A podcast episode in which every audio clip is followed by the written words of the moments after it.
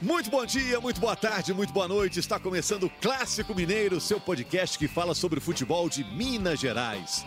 Toda segunda-feira, hoje com o apoio do Vinícius Soares no áudio. Bom, a gente vai perguntar algumas coisas importantes, hein? Qual o jogo mais difícil para o Cruzeiro nessa sequência decisiva, nessa semana tão importante? O jogo contra o Vasco? O jogo contra o Grêmio? O jogo contra o Palmeiras? Qual a principal encrenca? O Thiago Neves, o 10 do Cruzeiro, corre o risco de não jogar mais nesse ano. E no ano que vem? Será que o Cruzeiro conta com ele? O Wagner Mancini, técnico do Atlético, tem chance de convencer de que deve ficar para o ano que vem? A situação do Cruzeiro ameniza a má campanha do Atlético no Campeonato Brasileiro ou a torcida atleticana vai cobrar mesmo assim? Hoje, para falar desses assuntos, estamos aqui com o Henrique Fernandes, o, o tio Henrique. Tá tudo bem, Henrique? Isso. O menino tá bem, graças a Deus. Eu tô bem também, muito feliz em estar aqui mais um dia. E a honra nossa de ter pela primeira vez aqui o Fábio Figueiredo. Fábio, que você já conhece do vídeo, do Globo Esporte, mas também principalmente nos bastidores. Honra ter você aqui, Fábio. Pô, muito legal, é um prazer e espero voltar em breve, sempre que precisar. O Fábio do, dos três aqui foi o que teve mais perto de ser jogador, né, Fábio? É jogou, bola. Jogou é na bola, base. É bola. É, a, gente, a gente tentou, né? Joguei uns oito anos no, na base do América. Mas infelizmente eles não puderam contar com meu, com todo o o meu América potencial. perdeu mais que o Fábio, com Perdeu. certeza. Não, uma com uma certeza. dispensa fora do lugar, talvez o pior negócio da história do América. Faltou um bom empresário lá na época. É, pensaram nisso com certeza no sábado. No sábado De pensaram repente nisso. faltou uma bola que o Fábio Verdade. pud- pudesse dar ali. Vamos lá, gente. Você está acostumado com o nosso podcast, a gente passa metade falando de um dos grandes de Minas Gerais, depois a gente vira para outro. Semana passada a gente começou falando do Cruzeiro, hoje a gente começa falando do Atlético. O Atlético enfrentou o Corinthians e venceu. O Atlético ganhou por 2 a 1 Independência cheio, Casares arrebentando, Casares fez um gol, sofreu o pênalti do outro gol, marcado pelo Fábio Santos. O Atlético chega a 45 pontos, não tem mais chance de cair. Eh, o torcedor terminou o jogo aliviado ou já tinha certeza que não ia cair mesmo, porque a diferença já era confortável? É, As duas coisas. Eu acho que o torcedor já tinha a sensação de que não cairia, mas teve um alívio sim. Sem dúvida teve um alívio sim. Até depois do jogo eu coloquei ah, no, no Twitter. O torcedor hoje vai sair feliz do Independência, vai tomar a cerveja dele aliviado. É, acho que é digno. Mas a partir de amanhã é pensar no que foi o ano do Atlético. Né? Muito abaixo do que a gente esperava, muito abaixo do que o clube pode. Ah, é muito pouco comemorar escapar de um rebaixamento né? E isso aí tem que ser levado para o ano que vem. Mas acho que foi um, resultado que trouxe alívio é, por ter essa garantia e agora poder olhar de camarote o desespero do rival. A gente sabe o peso que tem, né? O Atlético agora está tranquilo para secar o Cruzeiro. Passa a ser essa a ambição do atleticano até o fim do campeonato. Ainda tem a questão da vaga na Sul-Americana, que eu acho que também está bem encaminhada. Fabinho, e o Atlético pegou um adversário que está levando a sério a reta final. O Corinthians, muito cobrado, né? Com um terino lá, o Diego Coelho, o Coelho, que foi lateral, agora é treinador, né? Corinthians levando a sério, dificultou também as vida, a vida do Atlético, né? Sim, o Corinthians ontem fez um bom jogo, é um dos melhores jogos do Corinthians no- nas últimas rodadas. Mas apesar disso, o time ainda falta muita coisa pro Corinthians. E agora ele vê a ameaça do Fortaleza, que chega forte aí, mas mesmo assim eu acho que mais uma vitória ali, o Corinthians consegue essa classificação para pré-Libertadores, mas é um time que deu muito trabalho pro Atlético ontem. E o Casares, hein? Casares começou a jogar bem de novo, hein? Casares jogou muita bola ontem. O, o Casares, quando ele quer jogar, parece que. Ele tem dia de sim e É. dia de não. Ontem era dia de sim. Parece que É, quando o cara quer demais. jogar, tá inspirado, ele faz, o- faz um carnaval ali, deu muito trabalho. E dizem, né? Até um assunto que a gente vai falar ainda, mas era um desejo do Carilli, que era o ex-técnico do Corinthians, que pode estar vindo pro Atlético aí, né? Talvez. É, o, o Casares, ele é muito elogiado fora daqui, né? Fora de Minas Gerais. né? É, o que pesa muito é a questão disciplinar. A gente fala sobre isso é, recorrentemente aqui no nosso podcast. Infelizmente, o Casares não tem uma vida regrada extra-campo. Isso não é especulação, porque o Atlético já confirmou punições por questões disciplinares. Então, assim, é um problema que ele tem que lidar, porque o cara, quando é um atleta profissional, precisa ter uma, uma, séria, uma certa conduta condizente. Né? Não estou dizendo aqui que o cara tem que virar santo, não pode ir para uma festa, não pode, enfim, celebrar com a família, não pode tomar uma bebida alcoólica. Pode, mas tudo dentro de uma certa ah, correção ali para que não atrapalhe o desempenho. Se o Casares tivesse um extracampo mais regrado, ele seria mais regular. a gente veria mais vezes recitais como o que ele deu ontem no Independência. Jogou muita bola, parte técnica dele é absurda. Para mim, tecnicamente, é o melhor jogador do futebol mineiro. Tecnicamente, para fazer o gesto, o passe, a virada, a finalização, o domínio. Ele domina tudo. Ele é muito bom nesse ponto. Mas é irregular, às vezes cai a intensidade, some do jogo, e aí a crítica do torcedor recai. E acho que isso está associado também ao extracampo. Ele mesmo disse, né? Se eu fosse regular, eu estaria no Real Madrid. É lógico é. que tem aí um exagero, mas. E até diminui um pouco o Atlético, a fala é um pouco infeliz, assim, mas de toda forma ele está certo se ele fosse mais regular, a carreira dele deslancharia ainda mais. Uhum. Mas hoje, para mim, assim, é, é, um prazer ver jogos como o de ontem do Casares. Tomara que no ano que vem, ele permanecendo no Atlético, ele consiga ter uma regularidade maior, oferecer mais vezes esse espetáculo que a gente viu. O Atlético é Casares e mais 10 agora, Fabinho? É, quando o Casares está nesses dias aí que o Henrique falou que é um dia bom, não, não, tem, não tem nem o que questionar. Ontem... O que chama atenção nele? Ah, essa... Você, você, que foi da posição, pô. Você jogava no meio, né? Eu joguei, eu joguei eu, no início eu era mais no, no, no centroavante ali, homem-gol, mas depois fui ficando mais velho foram me recuando. e ontem o Casares, dois lances assim que todo mundo que joga bola, no caso foi o meu caso, mas aquele, o gol dele, aquele jeito de pegar na bola, poucos, poucos. Cara, parece que ele, ele, bate e já fala gol. E Sim, um ele outro... já, sai, já sai comemorando. Né? E um outro lance que o Cleiton dá umas embaixadas, dá um bicudo pro alto. E aí o Casares com uma a macia, né? incrível. O, o Atlético fez até uma postagem nessa segunda de manhã, é, dizendo assim: olha, o Atlético confirma, hein? O Casares não joga com cola na chuteira. E mostra é. o lance. É um domínio espetacular. Incrível. Ele jogou muita bola.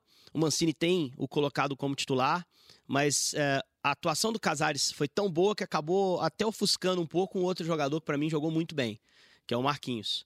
Marquinhos dá assistência pro gol do Casares, o Marquinhos finaliza bem, faz o Cássio trabalhar e tem um cruzamento que ele dá pro Jair, que eu fiquei assim, né? cruzamento de quem sabe, cara. De quem sabe o que tá fazendo, de quem sabe como tem que bater na bola para colocar ela onde ele deseja. Foi a bola que pegou na trave, né? É, uma bola para um cabeceio, se não me engano, do Jair. Foi. Né? Então, é, assim, tapa de perna direita, é outro também que está crescendo de produção. E fisicamente está bem pronto, né, para a idade dele, Sim, né? Ele é troncudo, né? Ele é, é. pequenininho, é. mas ele tem força física, ele aguenta o tranco, uhum. carrega bem a bola. É uma boa notícia da reta final de temporada do Atlético, que tem que começar a partir de agora, oficialmente, a começar a, a se planejar para o ano que vem. Ainda tem dois compromissos para é, para fazer essa semana, é a última semana de trabalho do ano para todos os clubes, exceto o Flamengo. Uh, e ele precisa jogar bem essas duas partidas. Alguns jogadores vão ganhar espaço, o Vitor é um deles, né? E, e, já começar a planejar ano que vem. E apesar da atuação muito boa contra o Corinthians, Rogério, Fabinho e, e os amigos, eu não vejo esse time com o Wagner Mancini no ano que vem no comando. É, eu acho que o trabalho não foi bom a ponto de se justificar uma permanência dele. Eu já contestei quando ele chegou teve momentos positivos. O jogo contra o Corinthians, a gente está citando, foi muito legal. O jogo contra o Santos foi muito bom. O jogo contra o Goiás foi muito bom. Mas teve momentos também de baixa. Né? Então acho que o Atlético tem que pensar um caminho para o ano que vem.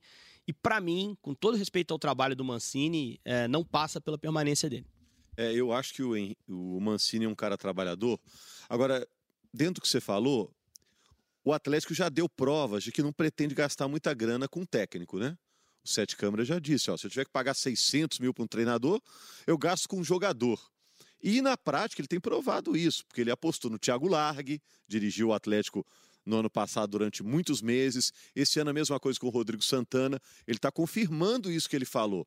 Eu não sei se no ano que vem, último ano de mandato da atual diretoria, ele vai, ó, temos que ganhar alguma coisa. Então vamos gastar uma grana aqui com o treinador. Ele pode ter sido convencido do contrário, que vale a pena gastar um dinheiro num comandante. Por que, que eu estou dizendo isso? Porque eu não duvido que o Wagner Mancini fique, não. Porque o Atlético teve dificuldade para achar um treinador. Ruim, né? né? É. Não duvido que ele fique. Né? É, eu só acho que já existe um certo desgaste, Rogério. A gente que eventualmente vai ao estádio e, e no jogo desse domingo, inclusive, isso se mostrou. Já existe um certo desgaste torcida Mancini. A gente já viu gritos de burro, ouviu grito de burro, né, em alguns jogos o torcedor não enxerga o nome dele como um nome é, que possa alavancar o Atlético. Talvez esteja errado, talvez ele até possa. Né? Não, e talvez a gente esteja falando aqui, a diretoria do Atlético nega que tenha procurado o Carilli, por exemplo, uhum. né? Como disse o nosso companheiro Juca Kifuri. É, numa dessa pode estar tá tudo acertado, tá acertado, e a gente está falando aqui de coisas abstratas. É, o Carilli né? deu até uma entrevista para o Kleber Machado recente, que eu, eu vi no Seleção Sport TV, não sei se foi em outra plataforma, em que ele é, fala e deixa a sensação de que ele deva voltar para o Oriente Médio Foi a sensação que eu tive. Ele disse: oh, já tive consultas, nenhuma proposta formal. É, tenho estudo de vários times do Brasil que me interessariam se viesse proposta. O Atlético certamente está entre eles, mas ainda não defini meu futuro e existe uma chance real de eu voltar para o Oriente Médio e aí eu precisaria ir já. Né? Eu só acho assim: se o Sete Câmara confirma, por algum motivo, o Mancini como treinador no ano que vem, ele já inicia o ano com algum desgaste.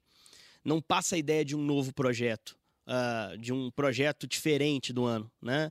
Então eu acho que isso pode pesar para não permanência do Mancini. Mais uma vez digo, às vezes o torcedor tá errado, de repente o Mancini ficando faz um ótimo trabalho. Ele já fez bons trabalhos na carreira. E qualquer sequência de bons resultados, o torcedor já começa é, a perdoar, né? aceitar, né? Entre aspas. É. Mas assim, acho que ele vai tentar algo diferente. É, só me pergunto qual nome aí no mercado. É, até porque o Carilli é, algo interessante. É um, é um, cara que se tornou caro, né? Claro. Isso claro. aí vai, vai de encontro com o que o Rogério tá falando. E eu também acho que o Carilli não é muito perfil do Atlético. É um cara que preza muito pela defesa, sempre começa os trabalhos com foco na defesa. E o Atlético é um time conhecido por, por jogar para frente, pressionar os adversários. Eu acho que não é muito o estilo de jogo do Carilli. Não sei se, se daria muito certo. Eu concordo contigo. Acho que seria uma ruptura ali com, pelo menos uma coisa. O atleticano é, é, até engraçado. Há pouco tempo atrás, o Galo era o Galo doido, que fazia muito gol, mas tomava muito gol, e aí se dava mal em alguns momentos de mata-mata, por exemplo, enfim. E o torcedor cobrava uma estabilidade defensiva maior. Agora já tem muita gente sentindo saudade do Galo doido. Pô, pelo menos o ataque funcionava muito bem, né?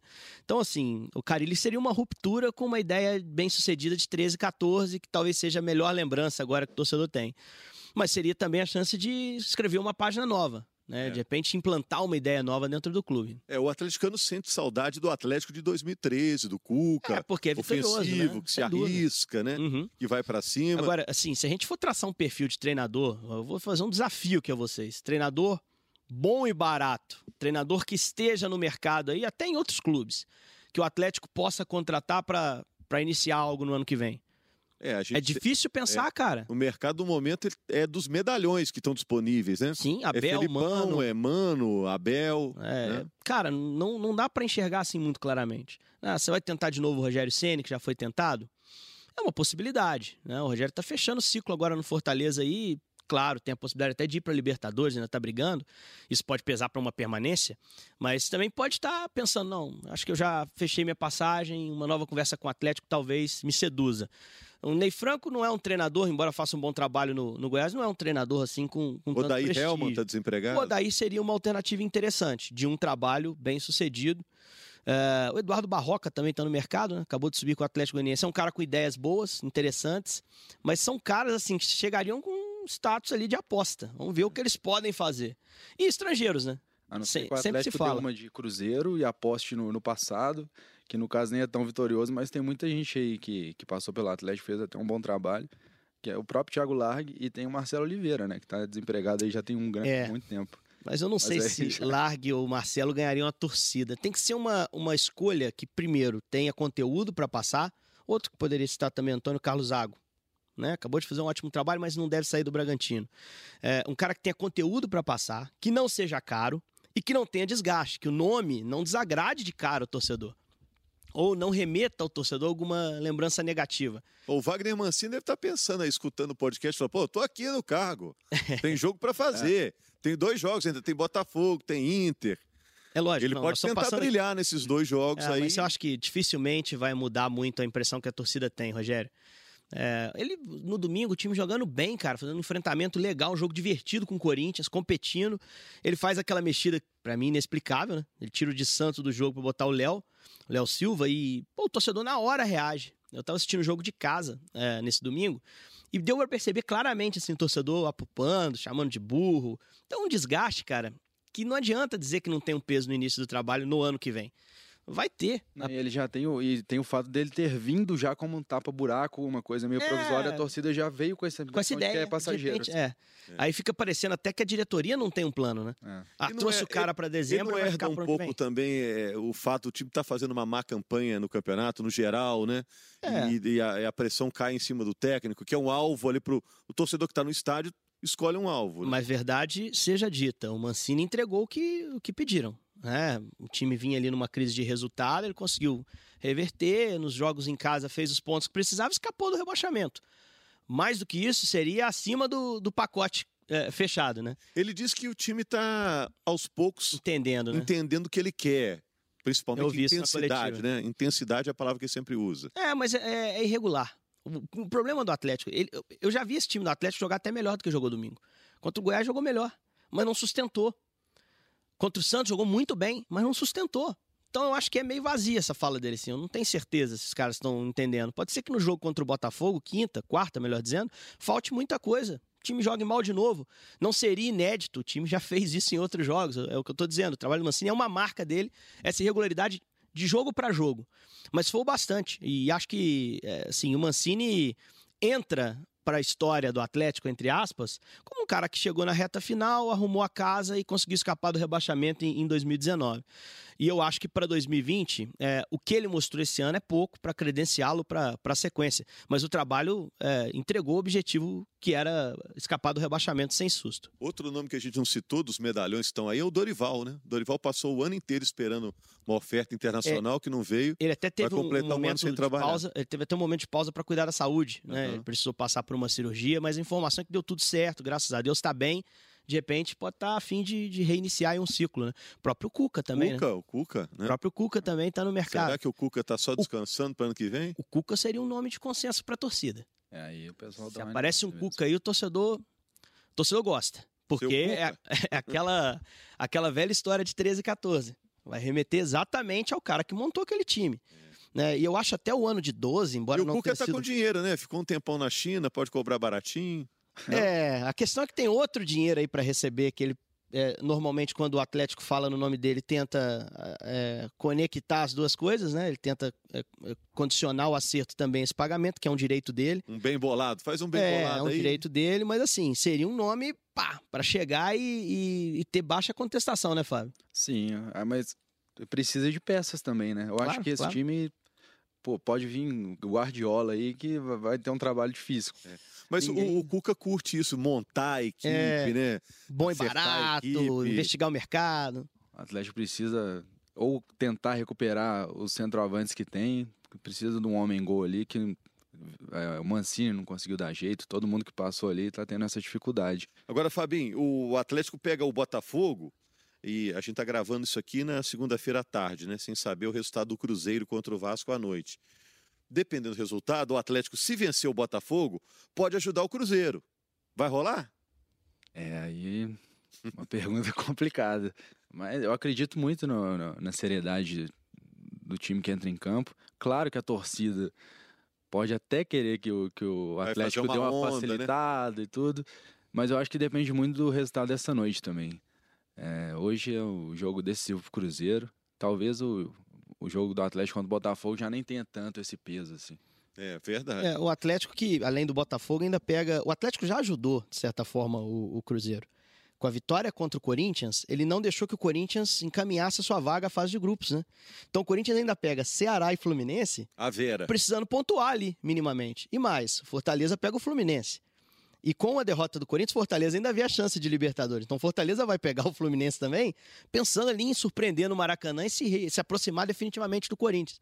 Então essa vitória do Atlético para a briga contra o rebaixamento é, instiga o Corinthians a trabalhar uma pontuação mais alta para sacramentar sua vaga, né? E coloca o Fortaleza no páreo Fortaleza, querendo ou não, ainda pega o Fluminense, que é um dos times que estão ali na briga, né? na zona da confusão. Agora, é... deixa eu perguntar para vocês: a situação do Cruzeiro ameniza as cobranças em cima do Atlético por esse ano que foi aquém do que a grande torcida do Atlético espera? Com certeza. É, a partir do momento que a campanha está ruim, o time não consegue objetivos maiores, no caso, classificar para Libertadores, o motivo de estar tá na frente do Cruzeiro já é um, uma coisa que eu vejo muito atleticano comemorando. Inclusive, é, quando o Atlético começou a ter essa má fase um pouco mais aguçada agora, teve o medo, né, do Cruzeiro passar e aquela coisa de flanelinha e tal, de segurar a vaga. Então, é, essa campanha do Cruzeiro é um alento, sim, pro torcedor do Atlético. É, o Flanelinha foi com o Adilson, inclusive, como treinador é. do Cruzeiro em 2009. Para quem não lembra da história, o Atlético chegou a ser líder do Brasileiro em 2009, arrebentou, manteve-se praticamente o campeonato inteiro na zona de classificação da Libertadores. E o Cruzeiro olhando para a Libertadores, né, tava em disputa na época, chegou à final deixou o brasileiro de lado, foi se distanciando, mas quando saiu da Libertadores conseguiu uma arrancada, passou o Atlético e, e conseguiu a vaga. Aí a, brincadeira era que o Atlético foi flanelinha do Cruzeiro naquela ocasião. E no ano seguinte teve a brincadeira do Tardelli com a taça, passando uma flanela na taça quando foi campeão, lembra? Em 10, é, exato, campeão exato. mineiro, né? Mas a assim. A brincadeira rendeu, né? É, a pergunta é boa, pertinente, eu acho que sim. Eu acho que a má fase do Cruzeiro abranda um ano pro Atlético que foi para esquecer. E se o Cruzeiro não escapar do rebaixamento, talvez até tenha tido um ano melhor que o do Atlético. Porque nas Copas, o Atlético chegou longe na Sul-Americana, mas o Cruzeiro na Libertadores caiu de pé para o vice-campeão jogando duro. Foi uma semifinal de Copa do Brasil que tirou o Atlético e foi campeão mineiro. Então, se o Cruzeiro não cai, você faz uma análise geral, talvez o ano tenha sido até melhor que o do Atlético, apesar de toda a confusão extra-campo em termos de resultados. O Atlético teve um ano para esquecer, é, é, o que eu estava dizendo. Ganhou do Corinthians, toma cerveja de noite, celebra, festeja, está na primeira divisão ano que vem. Feliz 2020. Esquece o que aconteceu esse ano. É, fecha a porta. Agora vamos discutir o que está errado, né? Pô, foi apitar aqui. Quase não saiu. Falhou. Reta final da temporada, tá todo mundo cansado, pô. Vamos falar do Cruzeiro. Cruzeiro, ó, estamos falando agora, início da tarde de segunda-feira. Cruzeiro joga à noite contra o Vasco, lá em São Januário, com o Adilson Batista. Vamos falar muito do Adilson, né? Estreia do Adilson Batista. Como se explica a escolha do Adilson Batista, essa volta dele ao Cruzeiro? O que, você acha, Fabinho? Por que, que foi escolhido o Adilson? Eu, já, eu escutei muita coisa de muito cruzeirense e, e das coisas que eu escutei, a que eu acho que tem um pouco de. que eu acredito é que, ó, primeiro veio o Rogério, criou atrito com os jogadores, sacou os. ele deu uma sacada no, nos medalhões, não deu certo. Veio o Abel, deu moral para os medalhões, também não deu certo. E eu acho que esse desgaste aí dos jogadores mais com mais nome é, acabou chegando na diretoria também. Então o Zé Perrella chegou e falou: pô, eu preciso de um cara que é, é meu, tal. É, trouxe o Adilson. E a primeira atitude que a gente vê Vai é ter o respaldo né, da diretoria. Sim. A primeira... O Rogério Ceni não teve. Não teve. E aí, aí o cara chega, aí já dá uma, entre aspas, afasta o Thiago Neves, que essa lesão dele, a gente dá, dá para desconfiar. E Vamos ver aí. Eu acho que o Adilson veio meio que como um, um cara de confiança da diretoria. E tem uma, uma certa credibilidade da torcida também, né? É. Pelo que ele fez no passado. O torcedor gosta do Adilson. O torcedor médio do Cruzeiro gosta do Adilson. É, tem um apreço pelo trabalho que ele fez, que foi muito bom, realmente. É, e eu acho assim, antes da gente falar da chegada do Adilson, eu queria falar da, da saída do Abel. Eu acho que foi uma saída muito correta do Abel porque o Abel já não se sentia capaz de virar eh, as coisas. Então acho que partiu dele, isso ficou claro na entrevista, partiu dele a ideia de falar, gente, eu não consigo mais. Vocês ainda têm três muito jogos. parecido com o do Mano quando você É, é. Mas o do Abel, assim, ele poderia muito bem chegar e falar assim, cara, vou tentar esses três últimos jogos. Ele teve a sensação de que não dava e dignamente procurou a diretoria e falou, cara, vocês têm três jogos aí, eu não tô conseguindo. Mas muita gente, muita gente, Henrique, achou o contrário, que ele saiu para não ficar com o currículo manchado. Não, mas já tá, o currículo está manchado. Quem observa já sabe que assim, ele não vai estar tá lá no jogo da queda se a queda acontecer. Mas ele tem um peso, ele não conseguiu fazer o time atacar. Os tropeços mais dolorosos da reta final, Havaí e CSA, foram sob o comando dele. Verdade. Então, assim, ele já tá. A ficha tá suja já. E eu acho que ele teve a dignidade, ele teria a chance ali, nesses três jogos, é, virar esse jogo se de alguma forma ele conseguisse ser mais competente que o Ceará, por exemplo, e escapar do rebaixamento, ele limparia essa ficha suja que já ficou, né?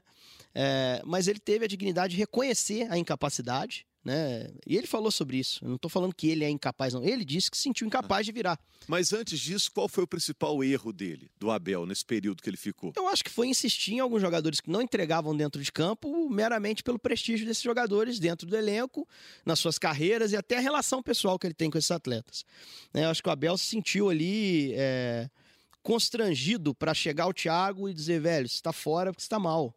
Porque a torcida está te pressionando e você está levando essa pressão para o time né? Ou o próprio Fred em algum momento. Eu acho que ele. O Thiago, eu acho assim, ele nem, nem foi tão mal assim. Com... Não, com o Abel ele melhorou. Pô, o Thiago se faz aquele gol contra o Havaí, gol do Vitória. Outra história, todo, né? Não é? E assim, mas eu acho é. que o Fred é um caso de insistência que o Fred realmente não tá não tá rendendo Apesar muito. de ter dado uma bola pro Pedro Rocha no jogo contra o CSA, é. que foi a melhor bola do jogo ali. Mas assim, eu acho que o Abel poderia ter feito algumas mudanças, melhorado o ataque do time, que não produziu muito bem com ele.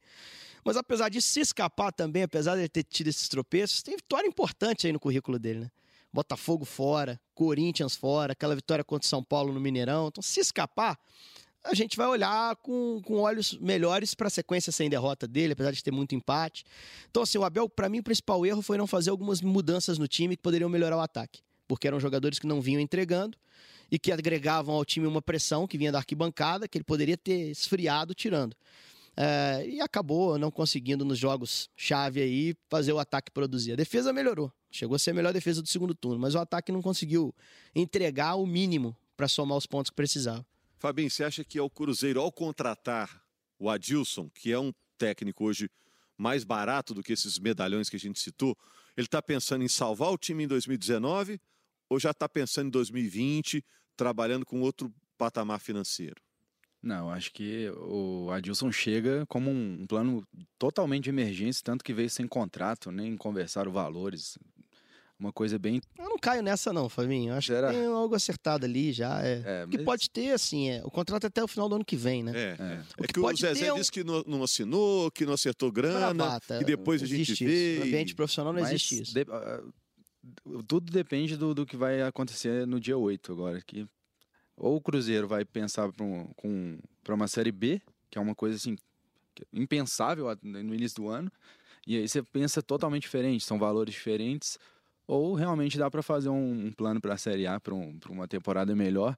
E aí o Adilson começa o ano como herói, né? Como salvador. Oh, se salvar, e... começa o ano com o prestígio que tinha lá em 2008, é. 2009. Agora, se cair, que hora errada que vem isso, né? O Cruzeiro vivendo uma crise financeira. Terrível, terrível. E vai para a Série B, o bicho pega, né? É, agora a premiação do Campeonato Brasileiro ela é associada à classificação, uma parte dela, pelo menos, né?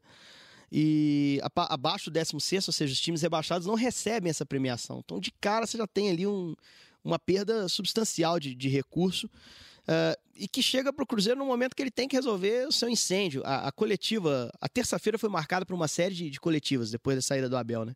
O Zezé falou e a coletiva dele foi muito forte. Acho que ele chamou muita atenção pro momento difícil de bastidores que o Cruzeiro vive e que vai seguir no ano que vem. A gente está falando muito do, de treinador que não conseguiu fazer isso, que não conseguiu fazer aquilo, mas tem que lembrar que o Cruzeiro está pagando um preço do que, tem, do que fizeram fora de campo, né? Muito. Para mim, esse é. rebaixamento é. ele é 200% a conta, de diretoria. A conta tá chegando. Eu tô para te falar que se não tivesse o problema extra-campo, atraso de salário e tudo mais, não, primeiro não teria áudio de Thiago Neves cobrando algo que ele tinha todo o direito de cobrar, que era o salário dele. Uhum. E depois que o ambiente para trabalhar criaria um, um, ambiente de cobrança sobre os jogadores mais justo, os jogadores teriam menos preocupação para treinar e jogar. Então, para te falar que o Mano não teria perdido o fio da meada, porque a coisa começa a piorar. O Mano falou isso em entrevista já. Quando os jogadores perderam a confiança na diretoria, ficou muito difícil manter o nível de treino e de jogo. Porque os caras estavam completamente largados ali no clube. Não existia diálogo, não conseguia ter é, uma previsão de quando as coisas se, se resolveriam.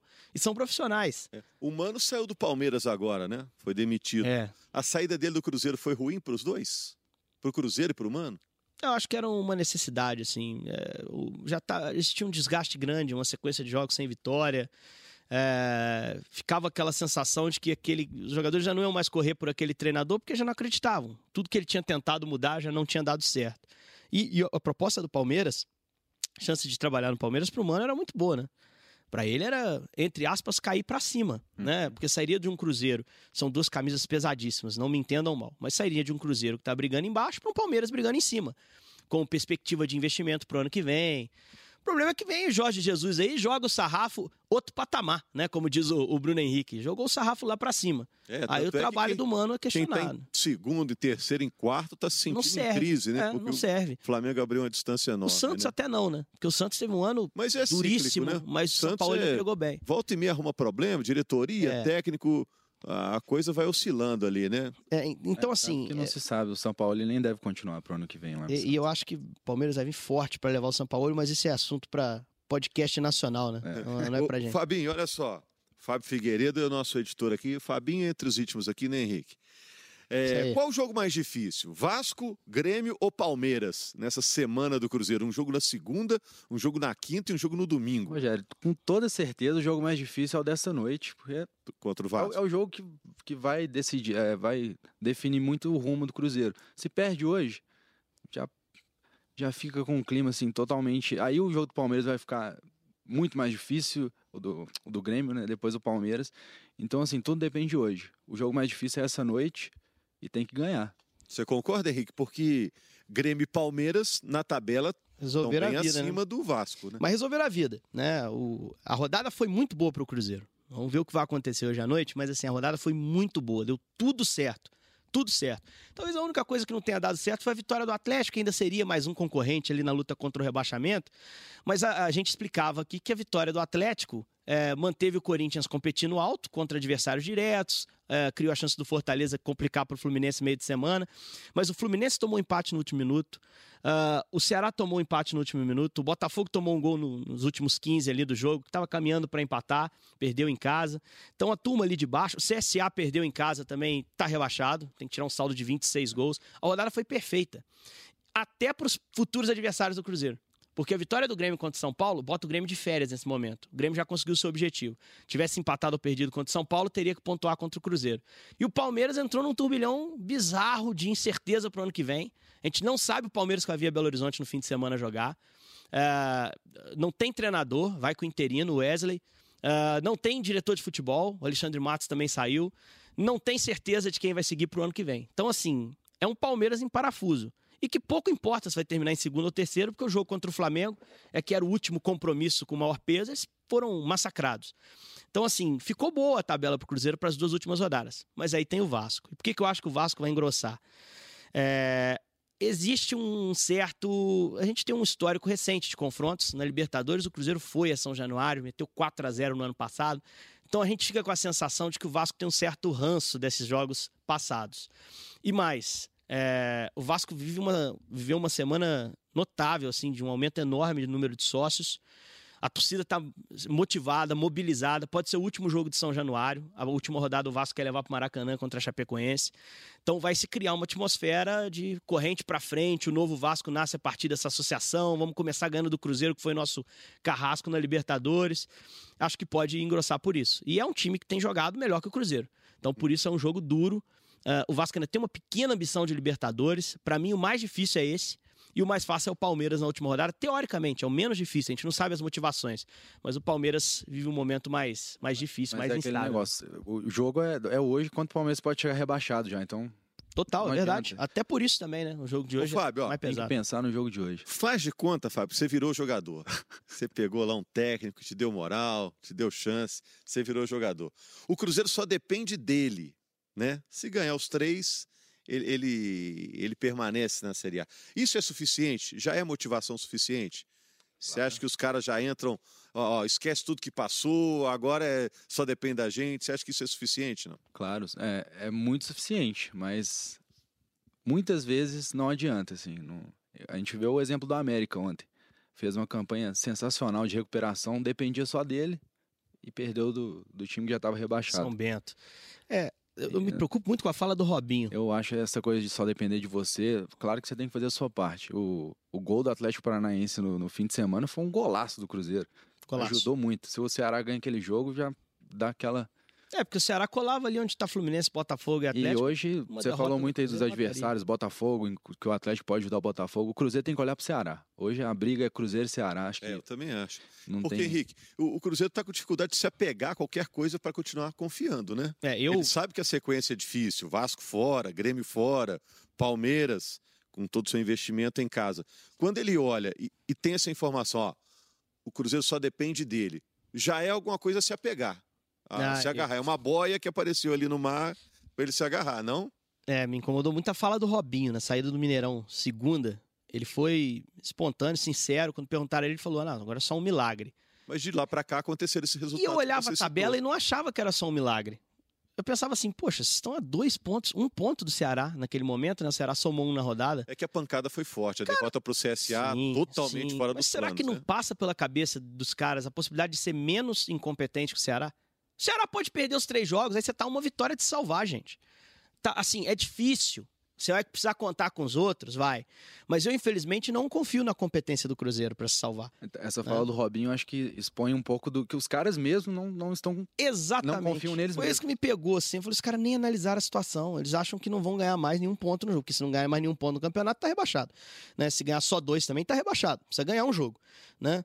É, ou empatar os três e o Ceará perder todos. Mas assim. É, por outro lado, tem a fala do Thiago Neves lá no tal telefonema que fala: pô, se não ganhar do CSA também, Deus pois queria. É, sensação... Aí mostra também uma confiança excessiva, né? É, a sensação... se o time entrasse contra o CSA achando, ó, não, esse, esse aqui jogo, são os três pelo pontos nosso certo. Esse é. é tranquilo, né? É, e não foi. Então, assim, é...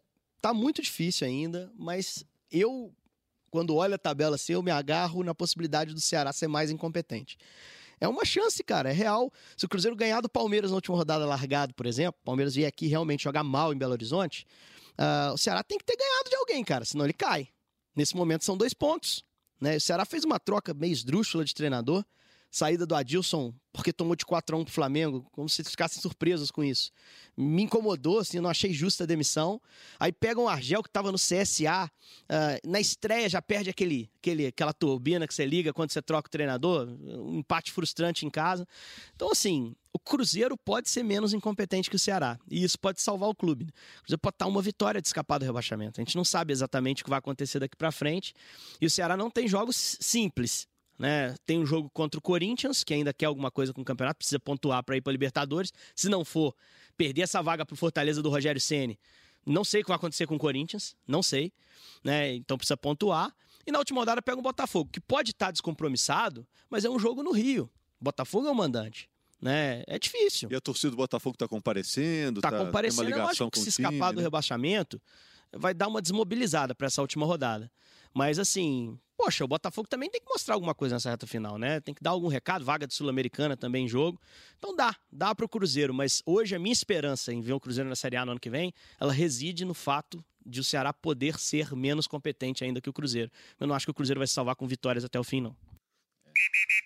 Vou reservar um tempinho aqui para a gente falar do América. O América perdeu para o São Bento, o América não subiu. O América batalhou muito. O Henrique chamou atenção outro dia.